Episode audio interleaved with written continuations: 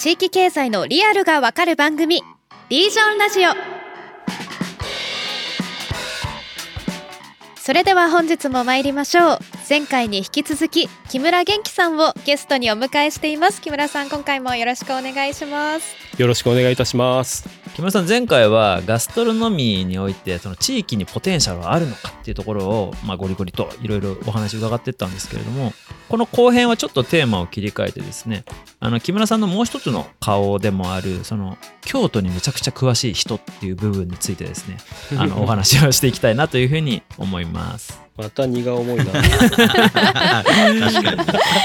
前回までのその美食ガストロノミーっていうところに引っ掛けると、まあ、京料理がいわゆる日本料理のスタンダードになっているよねっていう話もちらっと出たと思うんですけども、まあ、それで言うともう京都って日本の文化の顔にもなってるしいわゆるその美食家の多いその富裕層がもう世界中から京都にめちゃくちゃ集まってきてるじゃないですか。お忍びとかで。はい。僕がその知ってる範囲でももう世界的な IT 企業のトップたちって、まあ、大抵あの京都に通ってたりとかそうですね。京都に物件持ってたりとか あのされてますよね。はい。まあ、なんでなのかっていうことをですねその京都にめちゃめちゃ詳しい木村さんに、まあ、ぜひ伺えればなというのが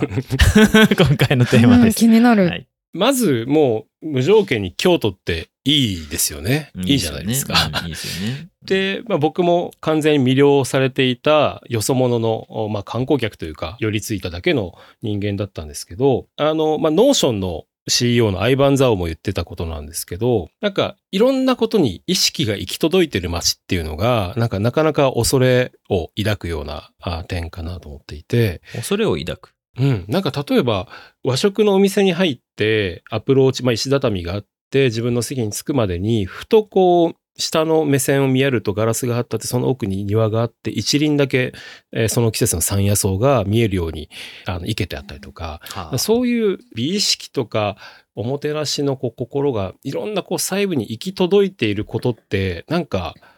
おっかないというか、うん。ありがたいなっていうより、うわ、すげえなっていう、イフの念、畏敬とかイフの意、恐れを抱く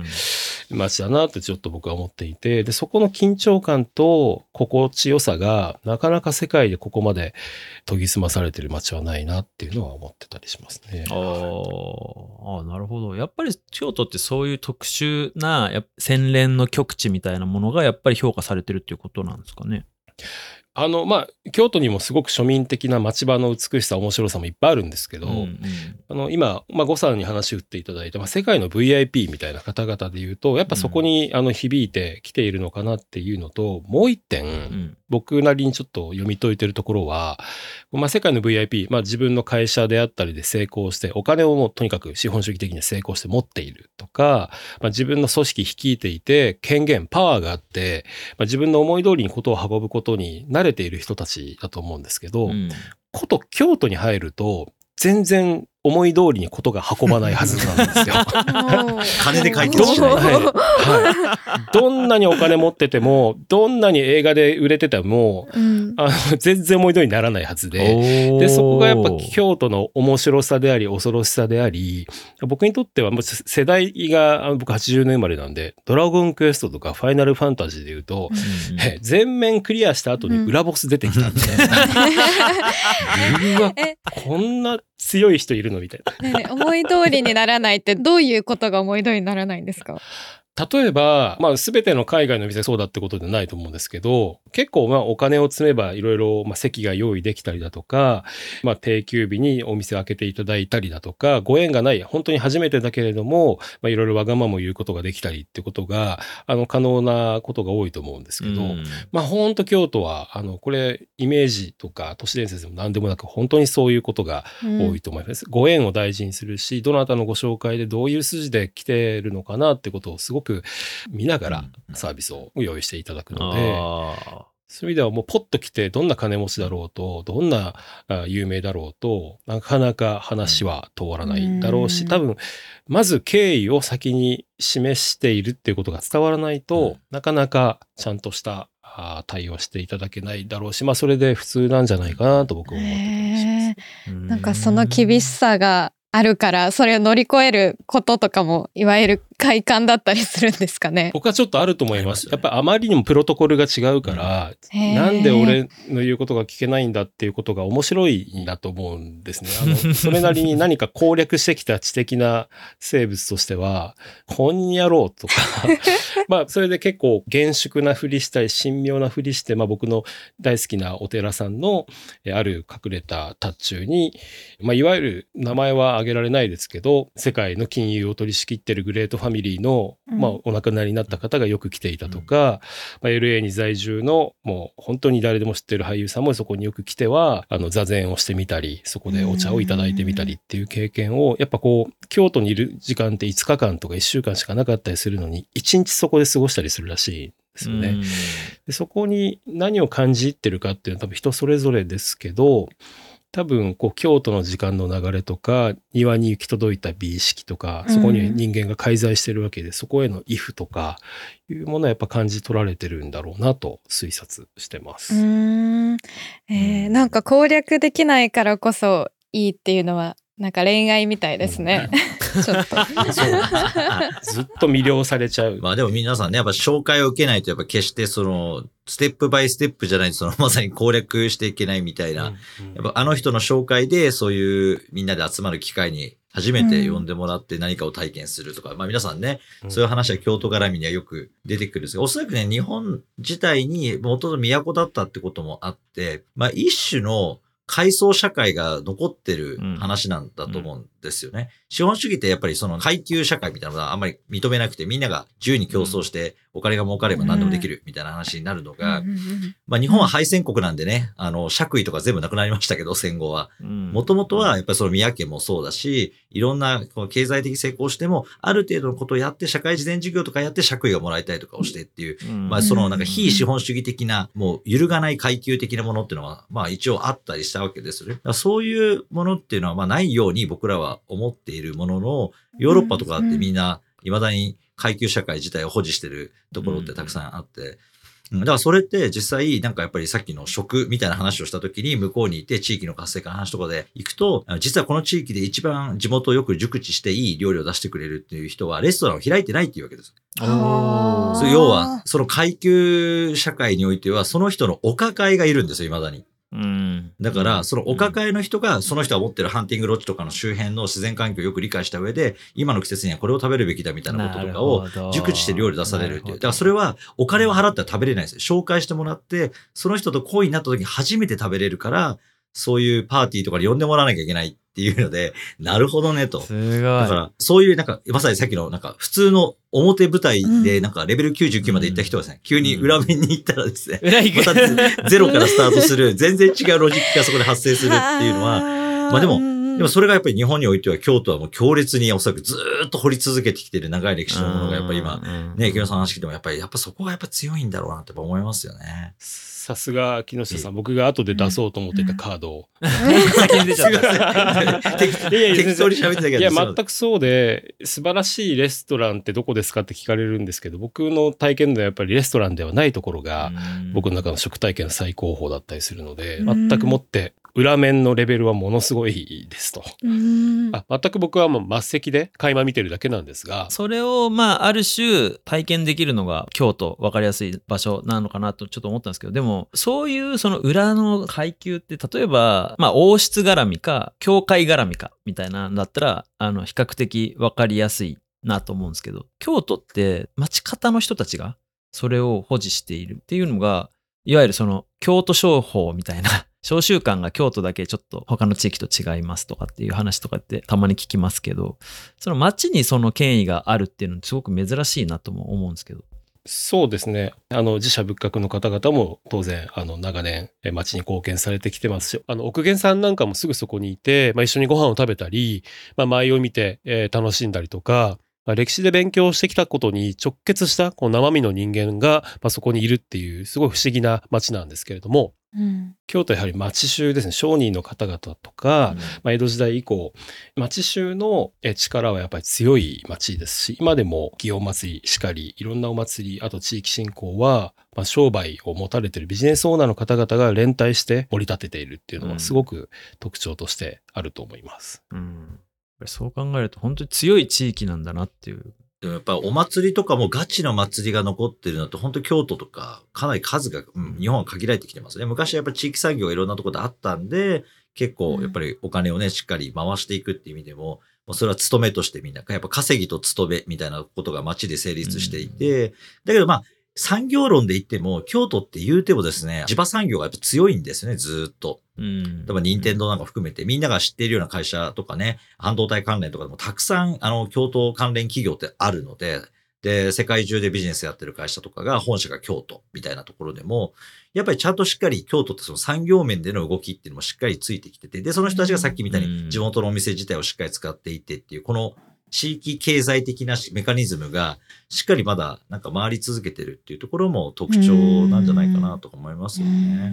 そう。か。まあ、そう考えると、やっぱ今から京都になろうと思ってなれるもんでもやっぱないってことですかね。いや、ゴーさん、それがね、僕ね、すごい重要なところだと思っていて、要は千年とかそういう歴史っていうのは今から変えないわけですよ。うんだから千年の歴史は今から作ろうと思ったら千年使わなきゃいけないわけじゃないですか。積み重ねてくるものとか文化的なものとか、しかも今みたいにテクノロジーがない時代から千年みたいな話なんで、これを再現できないからこそ、どんなに金持ちの新興国も追いつけないっていうところが僕はね、すごい特徴だとう。ん。だから、そこはね、結構ね、あの、日本が今向き合っていくべき方向なんじゃないのかなと思うんですよね。うんだから今度のパリオリンピックとかは僕はね、すごい象徴的だなと思っていて、今度のパリ五輪って自分たちが昔のパリ万博とかで使ってたような、いわゆる産業革命期に作ってきたようなものとか、派遣国として植民地から勝手に持ってきちゃったものでいっぱいパリの街で作ってるわけですでもそれを全部リノベーションして会場とかに使うわけですよ。うん。これはね、すごいマウントですよね。歴史自体に。要は、新興国がどんなにあの金を積んで巨大なスタジアムとか、うん世界で一番すごいビルを建てようとも、まあお前らにはこういうのはできねえだろうっていうマウントだなと僕は思います。はいはいはい。だけど、成熟国が唯一やっていける戦略ってそこで、うん今まで積み重ねてきたものをどう価値として出すかっていうことであって、今一番さっきのね、資本主義論理で最高潮のものを、最大のものをとかっていう話と全然追いつけない、裏面で勝負するっていうのはね、今日なんかやっぱりうん。お話を聞いてて、やっぱすごい競争ポイントとして重要なんじゃないかなと僕はなんか街のうん。あの視点からはすごい思いました。うん。全くそうですね。あの、エジプトで古代のファラオのミイラが移動する、博物館から博物館へ移動するときに、ものすごい盛大なパレードをエジプトがやったんですよ。で、あれはやっぱり自分たちの文化の教示があって、エジプトというのはこう北アフリカの国なんだけれども、ギリシャとかローマ時代よりも前に栄えて、まあ、まあギリシャの後でもププトレマイオスとかありますが、いわゆるこうヨーロッパとかユーラシアの文化は我々が作ったのであるっていう矜持がもう強烈に彼らあって、であのパレードはものすごいお金をかけて、まあファラオが移動するっていうことを国家の威信をかけて荘厳なものをやられてたんですけど、うん。あれも今木下さんがおっしゃったようなやつの、まあ、文化でマウンティングするエジプトやぞこっちはっていうのは、うんあれはなかなかうんやっとんな、いやー、そうですね。かっこよかったですね。ええロゼッタストーンこっちのもんだぜみたいな。まあ、やっぱそういうなんか、あの、お前ら勝手に持ってっとんだろうみたいな。あのマウントはなんかちょこっと出ますよね。なんかアメリカがいくら今でかい国でも、いや、お前まだ歴史いくらみたいな。え、そんな短いの？覆せないですからね。そう。覆せない歴史という積み重ねと、その事実と、やっぱ今のね、ファラオは今から作れないから、なんかそういうのが、その文脈の強さですよね。うんでも日本はそれがたくさん持ってるんだけど、どうしても脳みそがね、工業、ハイテクの方に行くから、なんかそういう歴史とか文化とかそういうものって、ちょっとね、見えにくいとか理解するのはそういう難しいものがたくさんあって、僕もよくわからないことたくさんあるんだけど、でも逆にその難解でさっきのちょっと恐れすら思い出、そんな言葉で考えて作ってんのみたいなこととかっていう、あたりっていうのを持ってるっていうことは、まあすごい宝ではありますよね。なんか京都がその極地、日本におけるその極地だとして、京都以外でもそのマウント取れる要素はきっとあるであろうと。なんかそれをちゃんと探しに行くというか、発掘して大事にするみたいのが、そのお祭りとかもそうですけど、これから地域が自分たちのそのプライドを持っていくっていう上で、なんかすごく重要になってくるのかなっていうのを改めて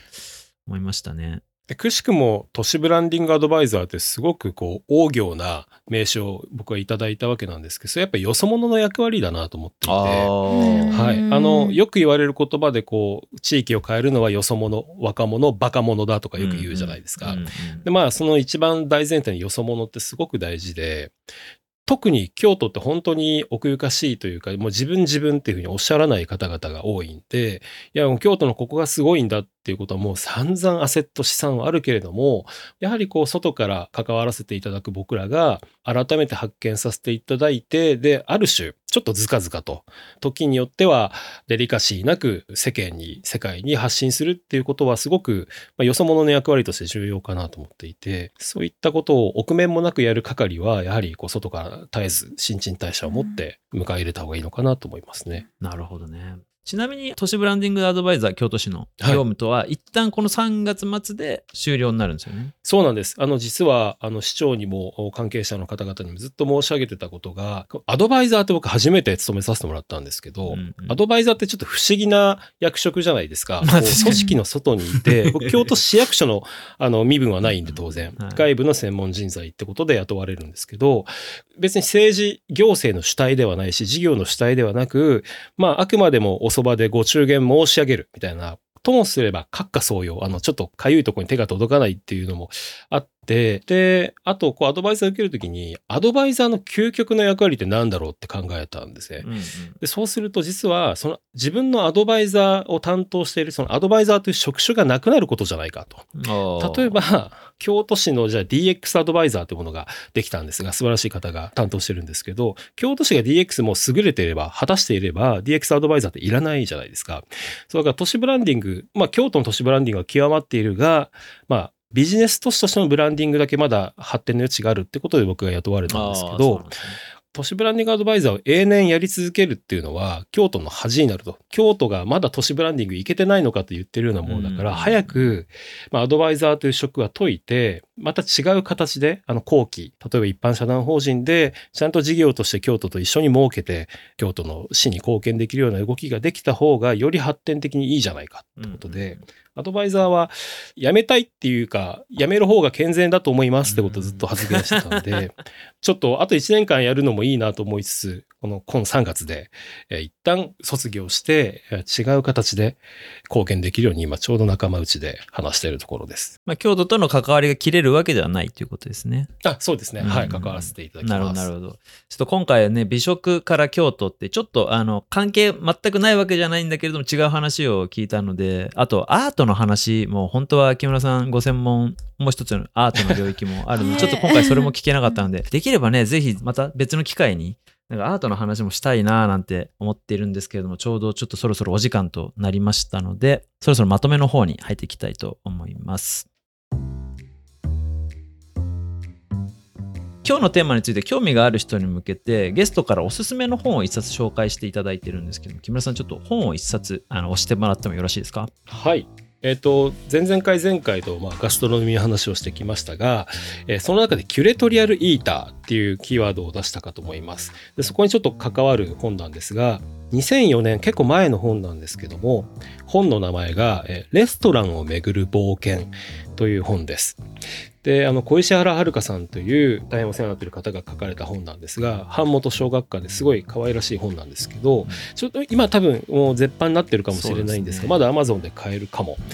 でいわゆるどこどこのシェフが実はどこどこで学んでこの人とは仲良くて実はこの和食の大将とも仲良くてえこんな関係があるんだみたいにこうまあレストランの系図シェフの系譜をこう書いていったような本なんですがそれを軽妙なあ言葉で書かれているとてもあの読みやすい本なんですけど師弟関係とかこことここは兄弟関係にあると同志だったとかそういったものを見ながらあー日本の有名レストランを見渡すとまたちょっと風景が変わって見える。でこれが実は僕がこうキュレトリアルイーターっていうものを意識する、まあ、原点だったかもなと今更思いまして、はい、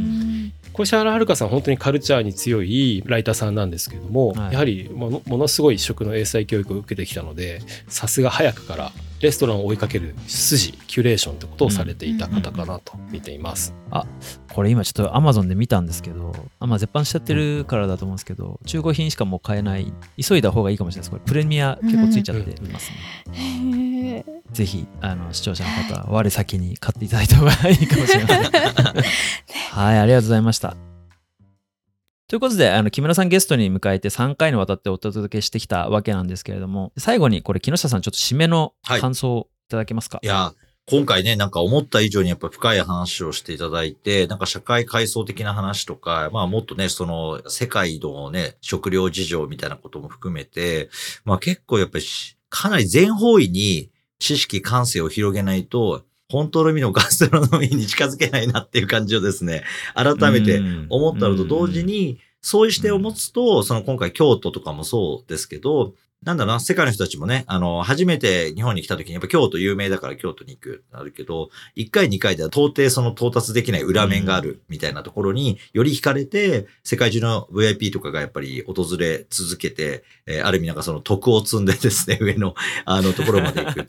まあそれぐらいが、まあスルメじゃないけど、噛めば噛むほど味が出てくるみたいなところの良さも実は存在する街っていうのが日本には存在しているというので、まあ、このあたりもですね、実は日本人もよくちょっと気づいていない点だったり、見えていない点っていうのがあってですね、もう一回ちょっとこの長い歴史とか、日本独自自体の文化性の養ってきたものっていう、この時間をね、持っているという国である良さっていうものは、我々日本人自身もですね、もう一回ちょっとちゃんと考えることができるとですね、今ね、よくインバウンドなんだって話になるんですけれども、なんかその表面的に日本いいとこ、あの、一度はおいでみたいな話じゃなくてですね、もっと何度も何度も来てもらってでも楽しんでもらえるものっていうのが、国内いろんな地域に実は、あの、昔からなんか育まれてるものがあるんじゃないかなっていうので、うん、まあ今までなんかね、今の瞬間で見るものをちょっと私なんかは見てきている部分がありますけど、で、まあ見てもやっぱ半世紀とかね、町とか都市の見方をしていたんで、あむしろもうちょっとさっきのね、室町時代ぐらいのですか、登るとですね。平安からね。そうそう、そうそう、神様のね、さっきの地域地域のとかで聞くと、なるほどと、そういう視点まで行くと、もっと深く地域自体を理解できるのかなってことは非常に気づけた、あの、非常に学び多い回でした。ありがとうございました。あじゃあ竹川さん今日の収録いかがでした？はい。前編の話にもありましたけどあの食を単に食のままで終わらせないこう胃袋をただ満たすだけではなくて私で言うと旅とか、まあ、文化とか歴史とかその土地とかがこう打ち解き合って調和し合って一皿になっていく。そうやって人を魅了していくことがこの新時代の食のスタイルなんだなっていうのをこう理解しました。しあのシェフ同士のコミュニティによってその美食の街がこう生まれていくっていうお話ありましたが高松でも私3年前に高松に引っ越してきた時に飲食店全然知らなかったのであの最初に行ったお店の方におすすめのお店を教えてもらうっていうのでこう食べ歩いていくっていうのを してたんですけど、なんかやっぱ あのそういうところで、あ、高松のお店の方も、そのお店同士でつながってるって、もう仲間同士でコミュニティができているところに自分も住んでるんだなと思ったし、私も、あの、どこどこさんのシェフから紹介してもらいましたっていう風にして伝えていこうって思いました。そうやってこう、食べ手としても、よりそういう流れを楽しみながら、そしてその街を盛り上げる、その消費者というか、あの食べてになりたいなと思いました。ありがとうございました。いや滝川さんはカレー好きキャラで押していこうと思ってたんですけども、うん、今日この収録しちゃったらカレー好きは押せないですねもう あの美食家として押していくしかないです、ね、いやいやいや。完全ガストロノミー女子す。ごいなんかもう私にとってはちょっと仰々しい言葉なんですが。でもあの最初のきっかけはカレーだったんです。カレーの食べ歩きから始まって。カレー好きキャラで 変わらずで全然大丈夫で す。はい、ありがとうございます。ありがとうございます。それではおしまいに木村さんから告知があります。えっと、東京京橋東京駅のすぐ近くにリベラルイーツラボという、まあ、僕の仕事場があるんですがえそこでリベラルイーツアカデミーというセミナーですね、まあ、ゼミのような大学の研究室のゼミのようなスクールを開講いたします。えー、一旦こうプロトタイプセッションということでこう4月から6月の間で、えー、計画をしているんですがまた詳しくはリベラルイーツラボの、えー、ウェブサイトで、えー、公開していこうと思います。えっ、ー、と僕の弱小インスタグラムとかでも公開すると思うので、えー、気になる方はウォッチしていただければと思います。入りたい。俺普通に入りたい。楽しい。だいぶ楽しいと、ね、えちょっとインスタグラムも見に行きます。あ、ぜひぜひお願いします。はいでは改めて木村元気さん本日はありがとうございました。あ